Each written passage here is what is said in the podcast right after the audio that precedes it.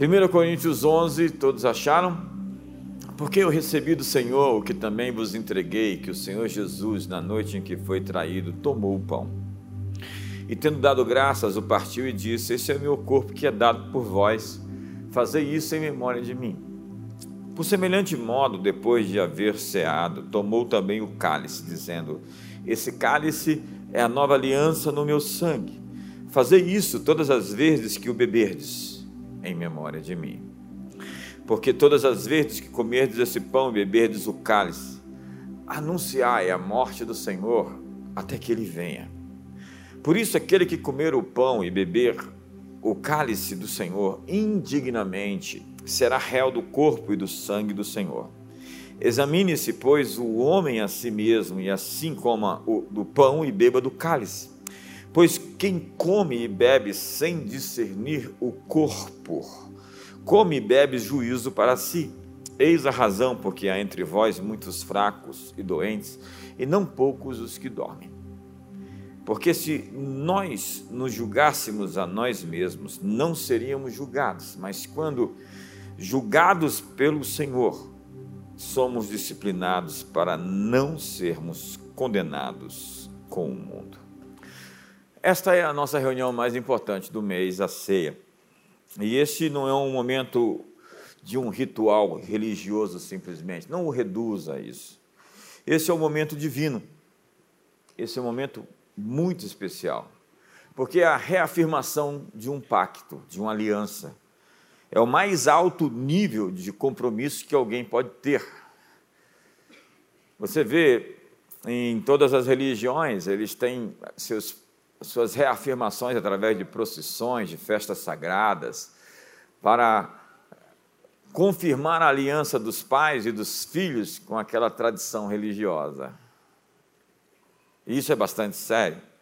Esses acertos no mundo espiritual, eles trazem consigo a sua conta.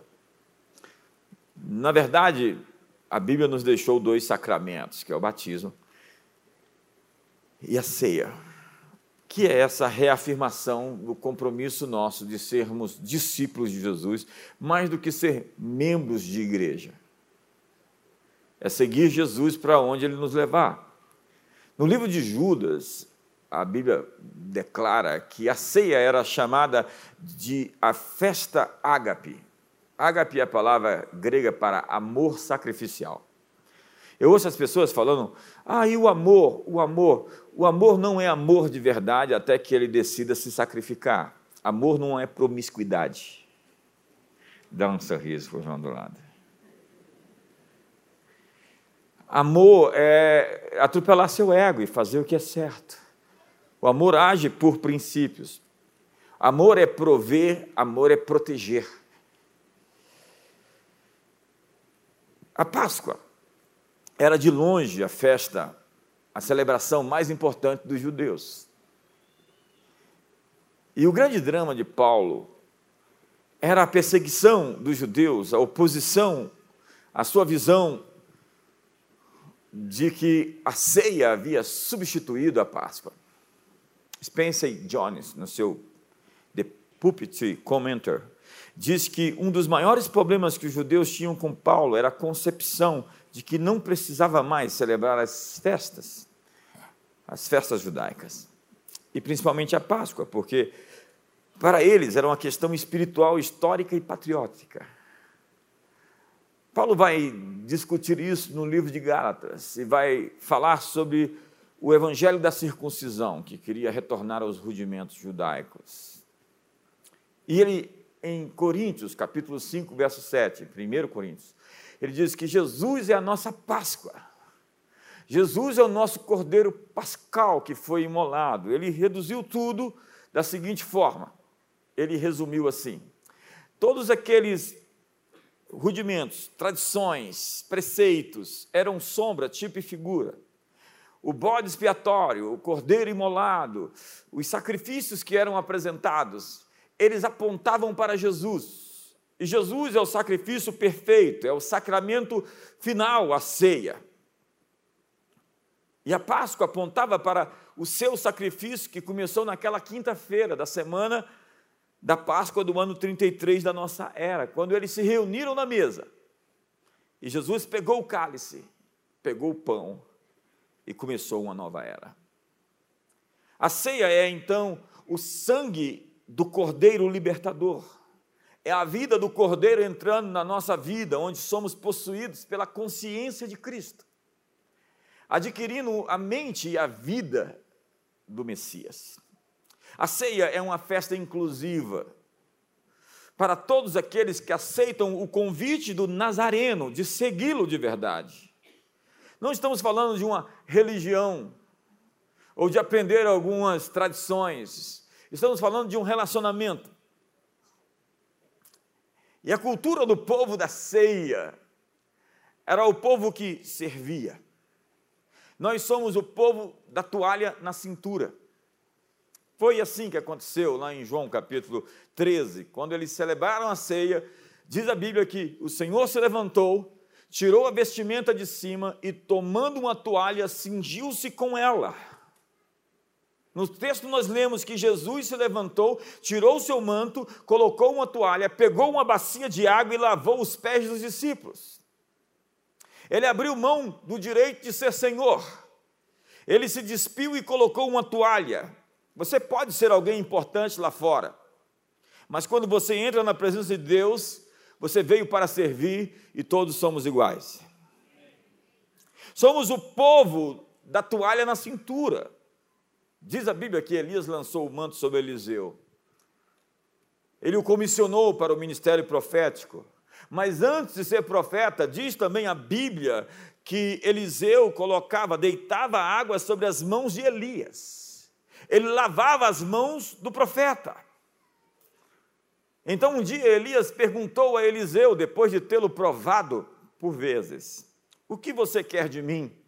Eliseu respondeu: Eu quero a unção dobrada do teu espírito. E a resposta de Elias é: Se você me ver subir, você a terá. Outra versão diz: Se você vê o que eu vejo, se você tiver a minha visão, você terá o que eu tenho. O manto caiu sobre Eliseu porque o que se compartilha em liderança é a visão. Às vezes as pessoas querem ter o que você tem, mas elas não têm a visão que você tem para ter o que você tem. Eliseu trocou o manto do serviço pelo manto da autoridade. Não antes de entender que o propósito do poder é para servir em mais autoridade.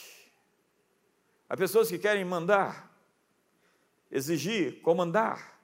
Aprenda a servir e você estará pronto para governar. No reino só tem o manto da autoridade quem primeiro teve o manto do serviço. José recebeu um manto de favor, que trocou por uma toalha de serviço. E depois ele recebeu um manto de grão-vizir, para servir em autoridade. A nossa cultura ela é recheada, ela é impregnada da visão cristã de mundo. Quando nós falamos do primeiro ministro, é o primeiro servo. Ministro é a palavra diácono, que é uma palavra grega, que fala daqueles que servem. Então, o primeiro-ministro cabe dentro da visão cristã de que o maior de todos é aquele mais capaz de servir. Ele é o primeiro que serve, porque ele é capaz de servir a todos.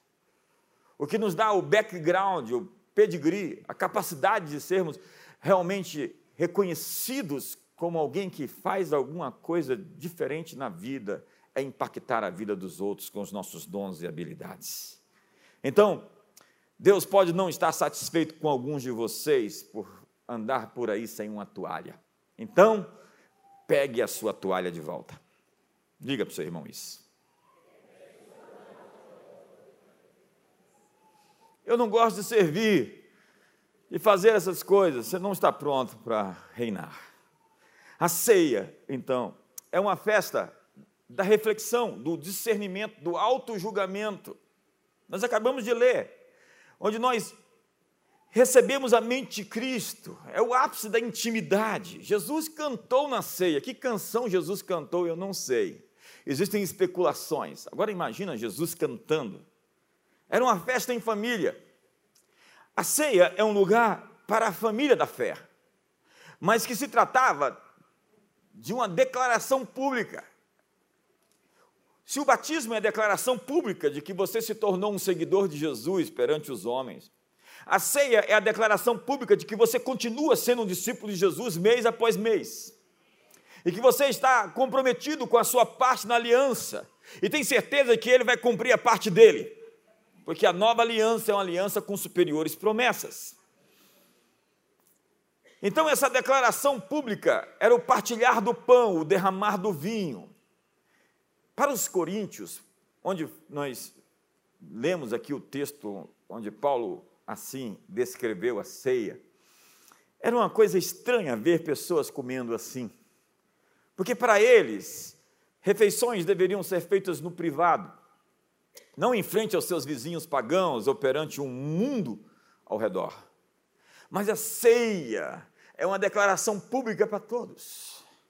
A palavra que Paulo utiliza, anunciai a morte do Senhor, é a palavra catangelo, que era utilizada para descrever o anúncio de um decreto público, como um novo decreto imperial enviado de Roma que deveria ser anunciada a todos, no fórum da cidade de Corinto, com todos os cidadãos presentes. Todos estavam convocados para ouvir o que o rei, o imperador, o César tinha a dizer.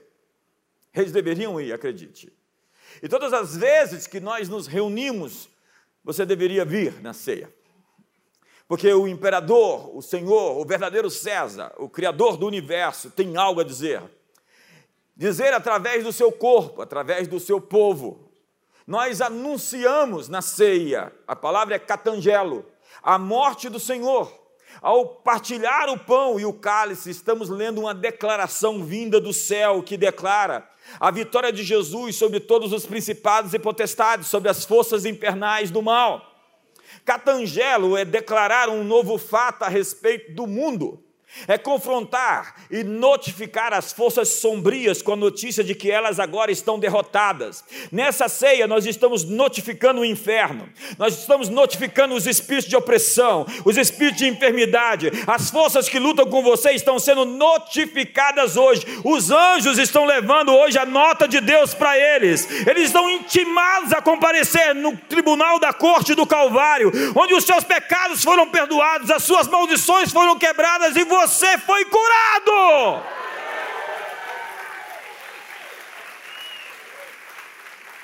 Essa mesa, portanto, é um tribunal para julgar as forças do mal. Nós somos os arautos que estão anunciando. É mais uma vez a vergonha dos poderes das trevas que estão pairando no ar, trazendo o mesmo espírito daquela manhã de domingo de Páscoa do ano 33. Aquilo que aconteceu há dois mil anos, há cerca de dois mil anos, está tendo a reverberação, o eco que está chegando hoje aqui, no dia 9 de abril de 2023. E quando nós nos reunimos, dois ou três entre nós, podem fazer com que todos os acertos, alinhamentos e pactos e promessas venham prevalecer contra todas as sentenças que eram contra você. A refeição que fazemos juntos todos os meses anuncia aos poderes das trevas como um decreto público, declarado em alta voz por um arauto em praça pública, que Jesus Cristo agora é o Senhor. E que Ele é o Senhor dessa era e da era vindoura e que daqui a cem mil anos Jesus Cristo continua sendo o Senhor, que daqui a um milhão de anos Jesus Cristo continua sentado no trono, porque ele venceu e todo joelho se dobra e toda língua confessa de que ele é o Senhor. Para a justiça sua você pode confessar agora, ou para o juízo você poderá confessar no futuro, dobrado a despeito da sua vontade.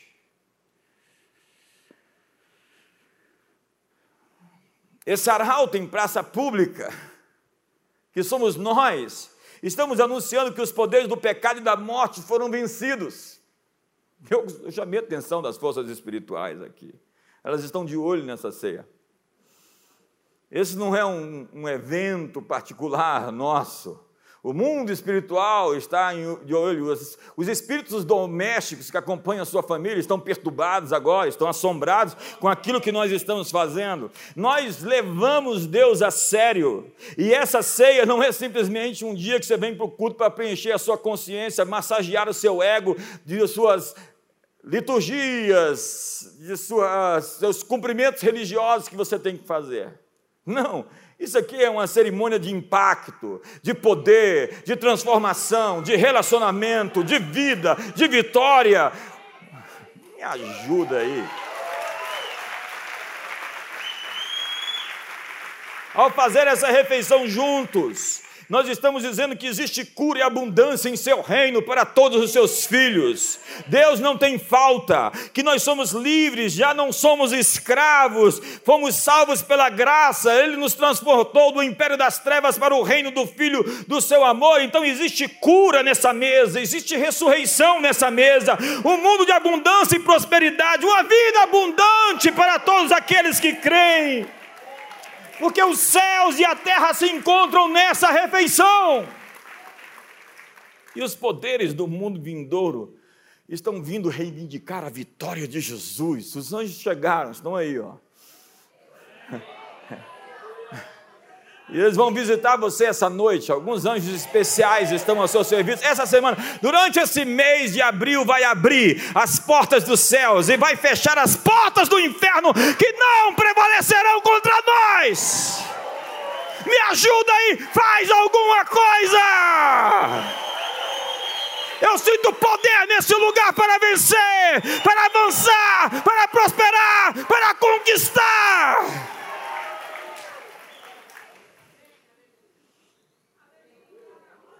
Catangelo é anunciar a morte do Senhor até que ele venha, anunciar a morte de alguém que está vindo. Alguém que morreu e venceu a morte está vindo. Alguém que morreu e venceu a morte está vindo com todos aqueles que morreram e irão ressuscitar para cumprir a sentença de que a morte foi vencida. Ó oh, morte, onde está a tua vitória? Onde está o teu aguilhão? Tragada foi a morte pela vitória. A ceia, portanto, é um memorial, um memorial. Uma das grandes palavras da Bíblia é lembrar. Faça uma pesquisa, pega uma concordância bíblica, pesquise a palavra lembrar. E veja como Deus está insistindo, lembre-se. Deus diz: lembre-se de como eu os poupei. Lembre-se de como eu, eu, os livrei, de como eu os libertei, de como eu os tirei com mão forte e braço estendido das mãos dos egípcios. Lembre-se, é a mensagem da Páscoa. Lembre-se a mensagem do Êxodo. Lembre-se a mensagem da festa dos tabernáculos. É a mensagem de Pentecostes. É a mensagem da ceia. Toda vez que você celebra a ceia, você está proclamando a vitória de Jesus. O inimigo não gosta da ceia. Essa é a palavra final, a cerimônia final, é o decreto final, é a mesa preparada na presença dos seus inimigos. Deus nos dá algo para fazer, para que nós nos lembremos dele. O propósito é trazer em foco a vitória, cultivar poderosas memórias. Você sabe por que famílias separam? Porque eles cultivaram desgastes, memórias ruins, lembranças dolorosas. O Bob Harrison diz que uma das chaves para se permanecer casado é trazer à memória memórias poderosas, boas memórias, boas lembranças, boas histórias. Coisas que irão ativar suas memórias, vão fazer você de fato permanecer na vitória de Jesus. Porque o diabo quer controlar suas memórias. Ele quer conectar você a lugares, músicas, ambientes e fracassos, de perdas e prejuízos. Você ouve aquela música e lembra daquilo. Não é verdade?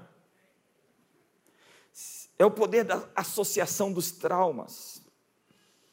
Tem gente que não pode ver macarrão, porque foi forçado a comer macarrão quando era criança. Não chora agora, não se expõe. Deus quer ressignificar o macarrão na sua vida. Esse é um dos exemplos dos muitos que eu poderia dar para você, de gente que carrega um trauma de lugares, carrega trauma de coisas, de roupas. Deus quer ressignificar cada história e dar uma nova lembrança a você de coisas que você pareceu perder. A cruz é o grande símbolo. Eles viram o seu mestre, o seu Messias, morrer numa cruz, mas a cruz se transformou no símbolo da vitória sobre a morte, sobre o mal, sobre as maldições, sobre as perdas. Deus é especialista em converter aquilo que é ruim aquilo que é bom. Ele tem essa capacidade de transformar os elementos que chegam até nós. Então, o inimigo quer lhe chamar a atenção Tire de foco o poder do mal. Seja intencional nisso. Lembre-se, recorde-se, acione a sua memória. Lembre-se que um dia milhões de espermatozoides correram, correram, correram, correram e você chegou o primeiro. Uau! Parabéns! Agora para você, irmã, falar parabéns! Muito parabéns para você, você conseguiu! Você não está muito empolgado, não sei. Tem gente que fala assim: por que, que eu fui logo chegar primeiro? Para com isso, hein? Lembre-se que, mesmo depois de ter sido gerado, uma infinidade de inimigos tentaram lhe destruir, até abortos, doenças posteriores, por toda a sua vida até aqui, na eternidade você vai poder ver isso. Um flashback. Vai poder pegar e verificar como Deus tem te protegido até aqui, você nem sabia como Ele fez coisas incríveis para te trazer até esse momento. Então lembre-se, o que você teve que passar para chegar até esse momento, você conseguiu chegar até a ceia de abril. Congratulations. Vire para o seu irmão e dê uma salva de palmas para ele. Diga parabéns, parabéns. Oh, vira para o outro irmão do lado e fala parabéns. Não é nem meu aniversário, mas parabéns. Você venceu até aqui, você vai chegar até o fim, porque nele você é mais que vencedor. Graças a Deus que em Cristo nos dá a vitória. Graças a Deus que em Cristo sempre nos conduz em triunfo. Então, para não se esquecer, construa altares. Foi isso que Abraão, Isaac e Jacó fizeram. Foi isso que Raabe fez, colocando aquela fitinha para os espias chegarem e saber que aquela casa não era para ser destruída. Ou o sangue nos umbrais das portas, quando o destruidor dos primogênitos via o sangue pechar, Páscoa passava por cima. Imagina os sensores que ele tinha. Assim, aquele anjo olhava para o sangue e falava: Essa não posso entrar. Mil cairão ao teu lado, dez mil à tua direita, mas tu não serás atingido nenhum mal lhe sucederá, praga alguma chegará à sua tenda. Cada estágio da vida de Abraão, ele estabelece aliança. Altares são alianças. Abraão construiu altares. Onde ele foi, um pacto era feito com Deus. Nós somos conhecidos pelas alianças que nós fazemos com Deus, pelos votos que nós temos com Deus. Quantos têm votos com Deus aqui? Altar é um lugar que eu edifico, onde vou, onde passo e eu posso orientar meu presente olhando para o meu passado. São memoriais, marcos de localização. Altares são sinalizadores para os meus descendentes. Altares são rastros para que nossos filhos nos sigam em nossos passos que demos com Deus. Isaac pode seguir pelos caminhos do seu pai, porque o seu pai tinha deixado marcos sinalizadores, altares que ele edificou. Então, tire o inimigo de, do foco e ponha em foco o Senhor. Diz Salomão: reconhece o Senhor em todos os teus caminhos, e ele endireitará as suas veredas. Quando algo acontece, você tem que perguntar: o que Deus está fazendo nisso? Onde Ele está? Pense em alguma coisa que está acontecendo e pergunte: Deus, onde o Senhor está nisso? Acredite, Ele está nisso. Você fala é demais pensar que Deus está nesse negócio do Brasil. Acredite, Ele está. Ele nunca deixou de estar. reconhece o Senhor, e louvar é isso, é pôr o seu foco em Deus, é esquecer tudo ao redor e colocar sua exaltação. Enquanto você o exalta, seus inimigos fogem. Enquanto você o adora, seus inimigos são dispersos. E o pão e o vinho é essa proclamação profética. Então coloque a cruz em mente. Quando eu assisti o fantástico filme do Mel Gibson, A Paixão, eu estava em São Paulo e eu tive uma experiência tão forte no cinema. Eu vi o descarregar de toda a fúria, ira e ódio e maldições que eram contra mim, de todo o peso e assalto do inimigo sobre aquele homem naquele monte Calvário. Ele foi um para-raio que pegou toda a energia que era destinada a me destruir sobre si mesmo, aniquilando em seu próprio corpo o poder do pecado. Coloque a cruz em mente, olhe para aquela cruz. Moisés edificou uma serpente de bronze para que todo aquele que olhasse para ela fosse curado das picaduras das serpentes. Quando nós olhamos para a cruz, nós somos curados. Olhe para aquela cruz, porque aquela cruz atraiu sobre si toda a fúria do inimigo contra você. Doenças, toda dor, maldições, pobreza e derrotas. Então lembre-se do sangue. O sangue revela a redenção. E redenção literalmente significa ser comprado do mercado de escravos. Eu já viajei por algumas cidades no mundo. É incrível você ver o cemitério arqueológico da cidade de Éfeso. Existe ali um mercado que até hoje está intacto, que era onde se vendiam pessoas. Naquela época, pessoas eram escravas não por causa da cor ou da condição social, elas eram escravas porque foram vencidas na guerra. Então, milhares das pessoas que resistiram ao Império Romano e foram vencidos eram colocados nos mercados para serem vendidos. E a palavra redenção significava justamente comprar ou retirar do mercado de escravos para nunca mais ser escravo outra vez. Era incrível, porque é o sangue de Jesus que nos comprou. Então a ceia é esse alinhamento com o corpo de Cristo. Nós nos unimos ao corpo místico de Cristo. Paulo nos diz que os poderes deste mundo não sabiam o que estavam fazendo quando crucificaram o Rei da Glória. Senão, eles tinham desistido daquilo. A ficha caiu depois, porque o diabo quis matar o corpo de Jesus. E Jesus que se entregou, ele diz: Ninguém tira a minha vida de mim, eu a dou. E foi isso que ele fez pela causa dos nossos pecados. Mas ao matar o corpo de Jesus, os romanos e os poderes espirituais não sabiam que Jesus iria ter um outro corpo de milhares, milhares e milhares de pessoas como ele, que carregariam dentro deles o Espírito Santo e que se reuniriam sempre para celebrar a unidade e a indestrutibilidade deste corpo chamado igreja. Nós estamos aqui há dois mil anos, acredite. Pense em alguma coisa nesse mundo que dura 500 anos. E nós estaremos aqui daqui a um milhão de anos. Porque as portas do inferno não prevalecem e nós somos a plenitude daquele que enche tudo em todos. E em breve o Deus de paz esmagará Satanás debaixo dos nossos pés. Agora entenda: a ceia pode lhe fazer avançar ou pode lhe ferir. Quem come e bebe sem discernir o corpo, come e bebe juízo, diz Paulo. Por isso, aquele que comer o pão ou beber o cálice do Senhor indignamente será réu do corpo e do sangue do Senhor.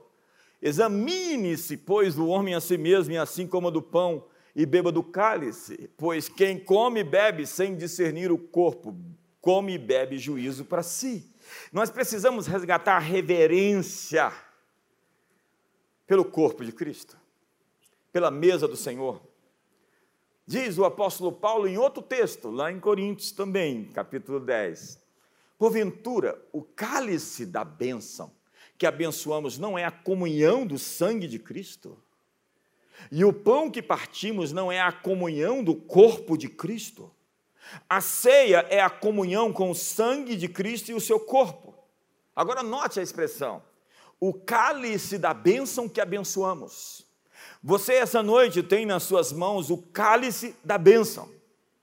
Contudo, entretanto, a ceia pode se tornar um momento de maldição.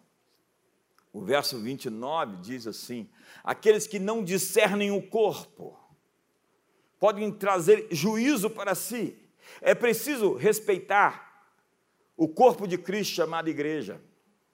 Mas há tanto tipo de igreja hoje: igreja emergente, igreja líquida, igrejas missionais, igrejas denominacionais, igreja com propósito, igreja sem propósito.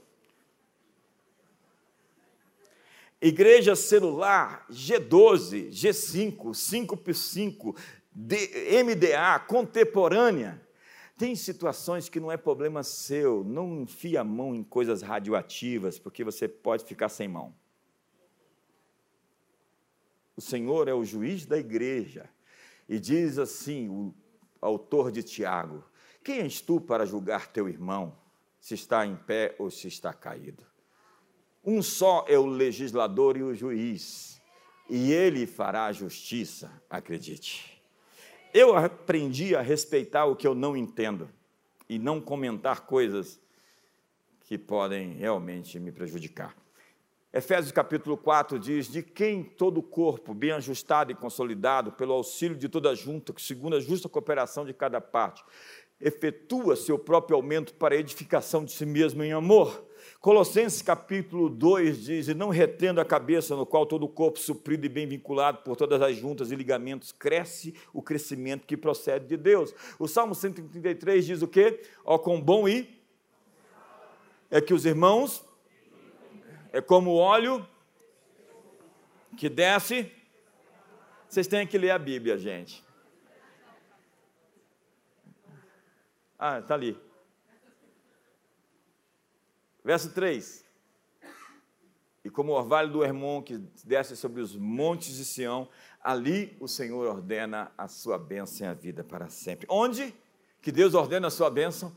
Quando estamos juntos, unidos. Então, discernir o corpo significa valorizar o corpo, zelar pelo corpo, proteger o corpo, significa, no que depender de você, olha para a pessoa do seu lado e diga: no que depender de você, tenha paz com todos os irmãos. Mateus capítulo 18. É um texto que nós estamos discutindo esses dias, com relação à disciplina. Se teu irmão tem algo contra ti, vai até ele. Se ele se arrepender, você ganhou seu irmão, mas se não arrepender, leva mais dois com você. Caso se arrependa, ok. Se não, leva-o a toda a igreja. E se ele não se arrepender, declara-o pagão, gentio. É a prática da excomunhão. É simplesmente tirar essa pessoa do reino. A igreja não é uma religião, é um governo. E termino dizendo que dois ou três de vocês concordarem, esse conselho na terra e ligar na terra será ligado nos céus. Eis a razão porque há muitos entre vós fracos e doentes, não poucos os que dormem, verso 30. A ceia pode lhe fazer avançar ou pode lhe ferir. É por isso que é preciso entender o imperativo, fazer isso em memória de mim. A ceia é um mandamento, uma ordem, um memorial a ser obedecido. Trata-se de um sacramento. Eu me chamo de cristão, me defino como cristão e não participo da ceia. Obedecer a Jesus é, portanto, participar da ceia. Quem leva Deus a sério, quem leva a palavra de Deus a sério, não só participa, mas tem esse momento como uma ocasião muito especial. Nas Escrituras era um grande pecado não celebrar a Páscoa, era um ato de irreverência, desprezo e desconsideração. Tomar a ceia indignamente é fazer pouco caso, tratar com desdém a mesa da comunhão do sangue e do corpo de Cristo. Indignamente é anaxios, que significa tratar o sagrado como comum. Gente, tem coisa que você não brinca, tem coisa que você não faz piada, entende? Tem limite, tem fronteira para falar. Tem situações em que você não tem que se pronunciar, você não pode tratar o sagrado como uma coisa vil ou comum. Examine-se o homem, diz a Bíblia. E o sentido de examinar-se é um acerto de contas de você com você. Porque diz assim: se nós não nos julgamos, Deus nos julgará. Se eu não me arrependo e corrijo o meu caminho, Deus vai corrigir o meu caminho. Se eu não me disciplino, eu serei disciplinado. Quantos estão comigo aqui? Examine-se o homem, é fazer o seu acerto de contas hoje. Eu não posso dizer para você, como muitos tentaram no passado falar, que você pode ou não tomar ceia. Esse é um assunto que você tem que discutir com você. E a propósito, se você não foi batizado nas águas ainda, espere até sê-lo. Porque diz o apóstolo Paulo em 1 Coríntios capítulo 2 que todos nós fomos batizados no corpo de Cristo. E o batismo significa isso, essa imersão para fazer parte do seu corpo. E portanto, esse é o dia de fazer os ajustes Diga para o seu irmão, ajustes. Olhe para ele e diga, sintonia fina. Talvez seja a hora de dar um passo para trás, observar a si mesmo, seus pensamentos, seu comportamento. A santa comunhão, segundo Paulo, é um momento para o homem se introspectar. Examine-se o homem. Em outra parte, Paulo diz: examine-se cada um se estão ainda na fé. Porque há crentes na igreja precisando de salvação, conseguindo se desviar aqui dentro. Eu sei que eu estou incomodando. Meu trabalho aqui é criar atenção, é alinhar, é dar forma, é moldar, é modelar. Examine suas palavras, examine seus julgamentos, a maior lei de sucesso na terra é o acordo. Se dois concordarem na terra, diz a Bíblia. Então, suas palavras criam a sua atmosfera, assuntos têm presença. É por isso que eu não gosto de repetir coisas. As pessoas falam que eu não gosto de repetir coisas, coisas ruins. Até o nome das pessoas tem um DNA. Quando você fala, você criou uma conexão quântica. Então, assuntos têm presença. Começa a falar de morte, de acidente. Daqui a pouco você começa a mudar o clima com as suas palavras. Qual é a fonte das suas palavras? Qual a sua inspiração? Muita gente fala por inveja, critica por inveja. A inveja é a vingança dos derrotados. Boa parte de quem fala mal dos outros está com despeito, tentando querer ser fulano e não consegue é a raposa que tentou pegar as uvas, não conseguiu, não conseguiu e depois falou: ah, estavam verdes. Muita gente fala por medo, por amargura e por ódio. É incrível tanto de gente tomada por ódio, por ressentimento. Examine-se o homem para ter serviço Wi-Fi no hotel. Eu tenho que marcar um quadradinho. Isso quer dizer que eu aceito os termos e as condições. A ceia é a declaração de aceitar os termos e as condições da aliança que Deus fez comigo. Examinar a si mesmo é se responsabilizar pelas suas escolhas ou pela falta da, dessas escolhas. É chamar a responsabilidade para si, é sair da condição de vítima, é examinar a si mesmo, é selecionar as pessoas que te influenciam, analisar seus relacionamentos. Faça essa análise hoje. Relacionamentos não têm meio termo, ou são bons ou são ruins, ou te edificam ou te tiram do caminho. E os crentes mornos estão sendo vomitados. Salmo 1 diz: Bem-aventurado é o homem que não anda no conselho dos ímpios, não se detém no caminho dos pecadores e não se assenta na roda dos escarnecedores. Examine-se o homem a si mesmo Jesus disse aos discípulos: acautelai-vos do fermento dos fariseus e dos herodianos. Paulo disse: notai bem aqueles que não andam segundo a nossa doutrina. e que promovem escândalos. E ainda conseguiu afirmar de maneira categórica em 1 Coríntios capítulo 5, verso 10, se alguém se diz irmão, for avarento, for idólatra, for beberrão e maldizente, fofoqueiro, não vos associeis a eles. Então você vai ligar para fulano e falar, o bispo mandou desmarcar a reunião. Não, não me mete nisso não, se vira. Tenha mais cuidado com as suas palavras. Examine-se o homem, examine-se a sua língua. Livre-se de ambientes e pessoas cuja prática comum é a crítica. Não abaixe seu padrão para entrar em discussões. Às vezes, tudo que você tem que fazer para se livrar de uma discussão é se fazer de bobo. O quê? Ah, ah, tá. E saindo. Provérbios 15 diz: a língua serena é árvore de vida, mas a perversa quebranta o espírito.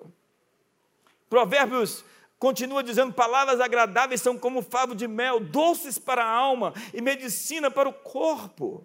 Provérbios 16 diz: o homem perverso espalha contendas, e o difamador separa os maiores amigos. Há pessoas à procura de uma razão para discordar. A atitude contenciosa, é contagiosa. Há quem procure envenenar a atmosfera e o clima com suas dúvidas, suspeitas, malícia e maldade. E diz Provérbios, para terminar esse ponto, né? chega. Capítulo 26: Sem lenha o fogo se apaga, e não havendo maldizente, cessa a contenda. Como o carvão é para a brasa e a lenha para o fogo, assim é o homem contencioso para acender rixas. As palavras do maldizente são comida fina, que desce para o mais interior do ventre. Ei, livre-se dessa pessoa que ama uma fofoca como se estivesse comendo um pudim de última. Por que pudim? Pudim não é gostoso, é? É?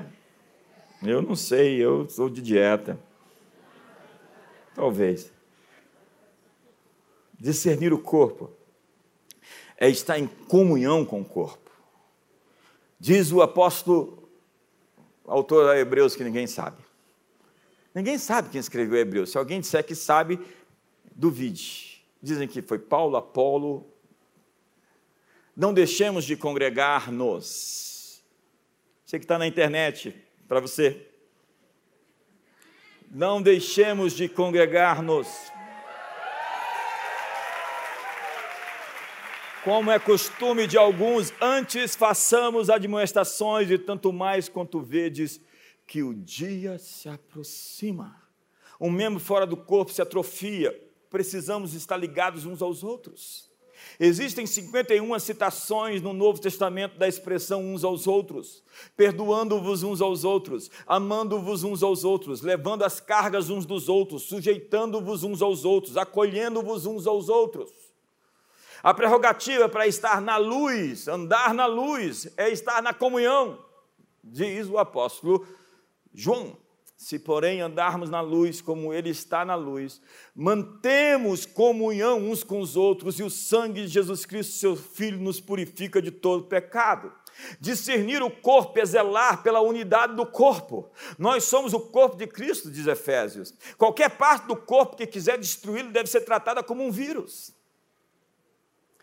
Diz o apóstolo Paulo outra vez, olha que texto violento. Não sabeis que sois santuário de Deus e que o Espírito de Deus habita em vós? Se alguém quiser destruir o santuário de Deus, Deus o destruirá, porque o santuário de Deus que sois vós é sagrado. Que sentença! E Paulo continua: mas se alguém não obedecer a nossa palavra por essa carta, notai-o e não tenha relação com ele, relações com ele para que não se para que se envergonhe. Em Romanos, rogo-vos, irmãos, que noteis os que promovem dissensões e escândalos contra a doutrina que aprendestes, desviai-vos deles. Voltemos ao texto original. Porque se nos julgássemos a nós mesmos, não seriam julgados. Mas quando julgados, somos disciplinados pelo Senhor para não sermos condenados. Disciplinado é a palavra repreendido, corrigir por meio de severas disciplinas com a intenção de conduzir ao arrependimento. Condenados é catacrino, que significa dar julgamento, dar sentença, por conseguinte, condenar.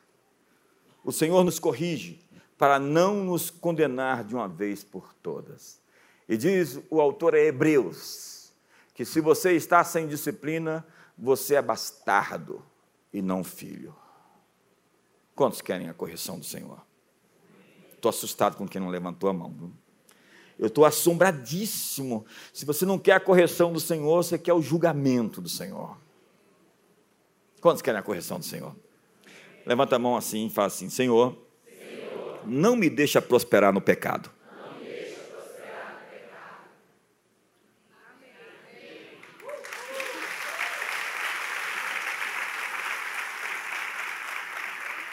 Olha para você e falar, está feito.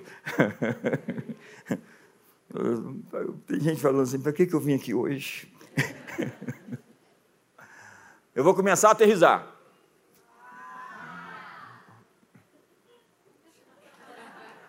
Foi só um lado de cá, um pouquinho de gente. Eu vou terminar então. Não sabeis que os vossos corpos são membros de Cristo? Não, esse texto aí eu vou pular. É muita mensagem, tem a ceia ainda. Vamos ler, já está lá. Deus quer falar com alguém. Não sabeis que os vossos corpos são membros de Cristo? E eu, porventura, tomaria os membros de Cristo e os faria membros de meretriz? Absolutamente não. Ou não sabeis que o homem que se une à prostituta forma um só corpo com ela? Porque, como se diz, serão os dois uma só carne. Ainda não, calma aí, calma aí. Passa o texto. Mas aquele que se une ao Senhor é um espírito com Ele. Fugir da impureza.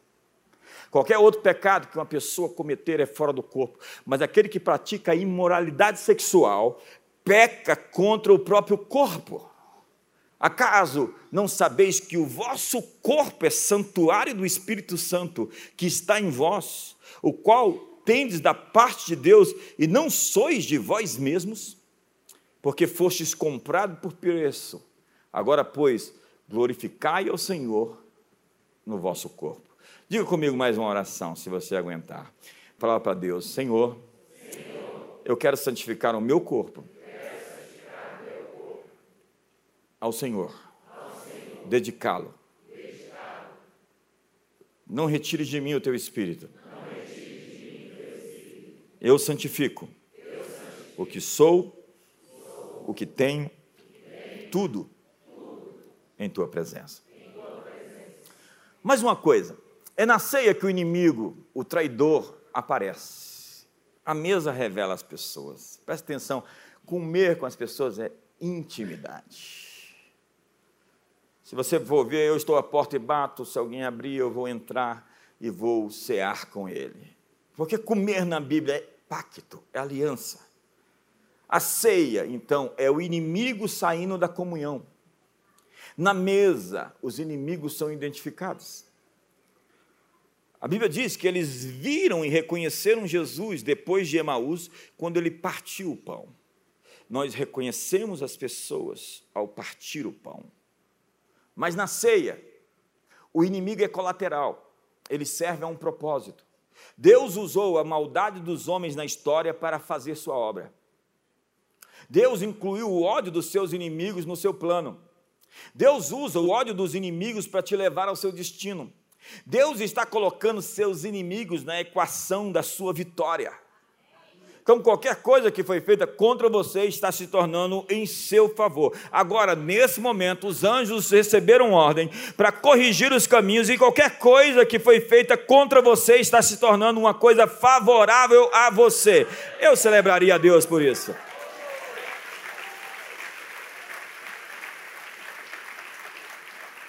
Lembre-se de José, o ódio dos seus irmãos foram as asas que o levaram para o seu destino.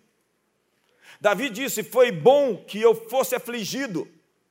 Ele fugiu, foi ameaçado, esquecido, ele foi treinado para o seu destino. Jesus disse para Judas: Ei, Judas, o que você tem para fazer, faz rápido. Tudo o que acontece está empurrando você para o seu destino. Qualquer coisa. Onde está o Senhor nisso? É a sua pergunta. Ao invés de falar, por quê? Por quê? Por quê? Vou desviar, não vou mais no culto. É, Senhor, onde o Senhor está nisso? Diz o texto: quando eu estava com eles, guardava-os no teu nome, que me deste, protegi-os, e nenhum deles se perdeu, exceto o filho da perdição, para que se cumprisse a Escritura. Olha para o irmão do seu lado e fala para ele assim, voz impostada, olhar de profeta. O que é olhar de profeta? Eu não sei. Tem gente que tenta forçar assim, faz assim. Filho. É estranho, né? Assim. Eis que te digo.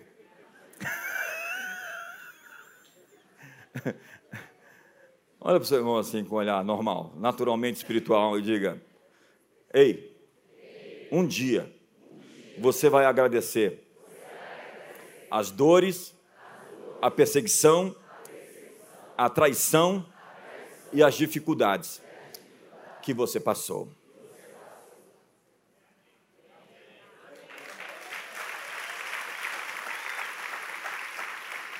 Está batendo palma assim meio timidamente, mas você vai dar brados de júbilo, de vitória, porque Deus vai converter a maldição em bênção, vai fazer com que todas as coisas ganhem significado, ganhem propósito, porque Ele faz cooperar conjuntamente todas as coisas para o bem daqueles que o amam.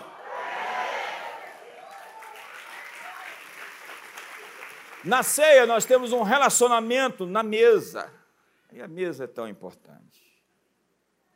O relacionamento com Deus, então, encurta o caminho. Comunhão e discipulado é o caminho que ele inaugurou na sua morte. Comunhão e discipulado. Tem gente que foge. Esse mundo pós-moderno, onde o sujeito se tornou um Lúcifer, é o homo Deus do Yuval Noah Harari. É a privacidade total, não entre na minha vida. É o ser que é o juiz final dos seus próprios atos. Se Deus fez o homem à sua imagem, a pós-modernidade quer criar o homem à imagem de Lúcifer, autônomo, radicalmente autônomo. Meu corpo, minhas regras. Radicalmente absoluto, radicalmente um deusinho, autocentrado, ensimesmado, incapaz de ouvir, de obedecer, de dobrar a serviço. Jesus pagou o preço. Se você está pagando o preço é porque você não está no caminho da comunhão e do discipulado, nem da honra. E há quatro armas aqui. A primeira delas é louvor. Louvor é não se alimentar de uma realidade inferior. Lembra do foco? Louvor põe o seu foco em Deus. E você está louvando, a despeito do que está caindo ao seu redor, você está louvando. O seu foco continua nele. O nome de Jesus é ordenar que tudo se ponha no lugar. Em nome de Jesus, que tudo se ponha no lugar. Vamos lá? Em nome de Jesus, que tudo se ponha no lugar. Outra vez. Em nome de Jesus, que tudo se ponha no lugar. O sangue, o sangue é saber que fostes perdoado. E há um limite para que o inimigo não ultrapasse. Deus tem uma barreira, o inimigo não pode passar. Pechar, Páscoa, ele viu o sangue, ele pulou, ele não conseguiu entrar. E a palavra, a palavra é avançar como um guerreiro com uma espada rompendo as hostes do inimigo, com a verdade de Deus na boca. Por fim, seu sacrifício foi o pagamento completo por mim. Diz a Bíblia, porque fostes comprado por preço. Agora, pois, glorificai a Deus no vosso corpo. Olha esse texto de Pedro, o apóstolo,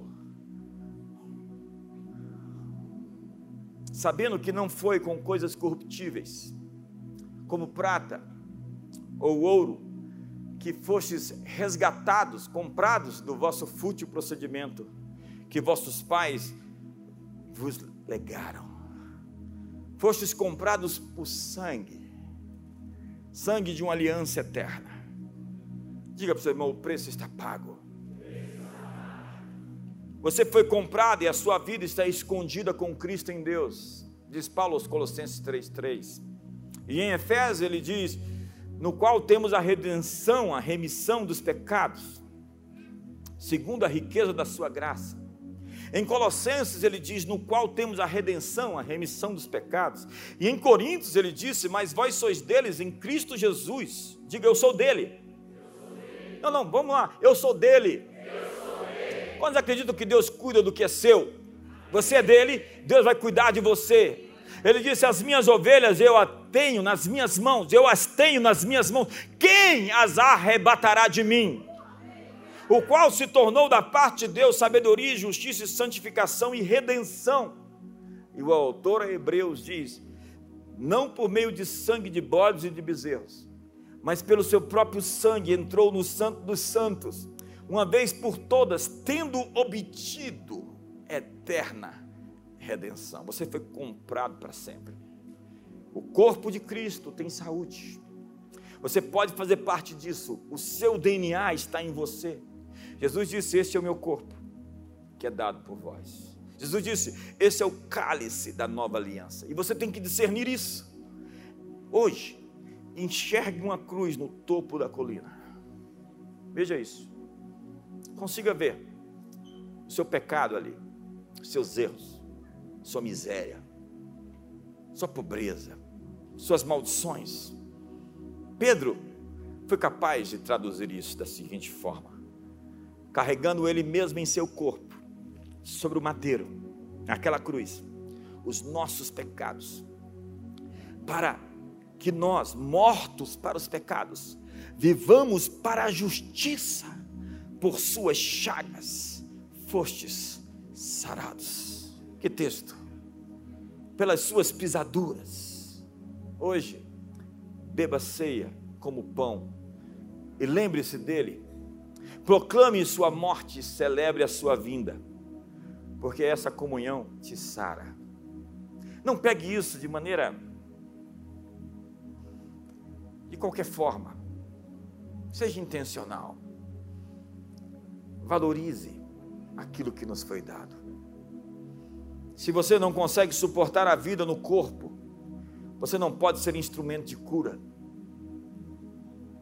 Viver com pessoas exige humildade.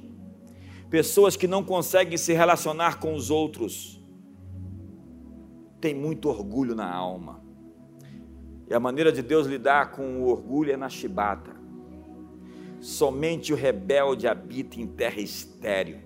Você pergunta por que, que vive na luta e na prova, na tentação e no. Eu não sei. Mas somente Deus conhece os corações. Coração é terra onde só Deus pisa. Eu queria tirar algumas pessoas da luta com a mão, colocar na terra prometida mas eu não posso promover quem Deus não promoveu. Dê um sorriso do lado aí para o seu irmão, assim, mais amarelo, tenso. A ceia, e agora termino. Sinaliza a sua mudança de status perante o Pai. Olha essa, olha aí. Isso aqui é uma van premiere, uma, um grande finale. Na ceia, você se reveste de Jesus Bem-aventurado é o homem cujo pecado é coberto, pois a iniquidade é perdoada. Bem-aventurado é o homem a quem o Senhor não atribui iniquidade alguma. Então você vai até Deus, o Pai, com o perdão que Jesus te deu, com a restauração e com o crédito de Jesus. Jesus disse: Vai até o Pai em meu nome e peça. Tudo o que pedidos ao Pai, Ele vou-lo concederá para que a vossa alegria seja completa. Você sabe o que isso significa? Você está indo como Jesus para pedir ao Pai, coberto pelo sangue do seu sacrifício. E o Pai enxerga você e vê o Calvário, e vê a sua obra consumada. E ao tomar a ceia, você entra no tribunal que foi posto contra você, e agora você é inocente, porque o justo se tornou o injusto naquela cruz. Porque o puro se tornou o impuro naquela cruz. Porque o inocente se tornou o culpado naquela cruz. Porque ele foi condenado e morto para que nós vivêssemos uma vida abundante. Não há acusação, nenhuma condenação, mas há para aqueles que estão em Cristo Jesus, para aqueles que não vivem na carne. Quem intentará acusação contra os eleitos de Deus, se é Deus quem os justifica? Justificados pela fé, temos paz com Deus e Ele nos deu o ministério da reconciliação, de que em Cristo Deus julgou os pecados dos homens.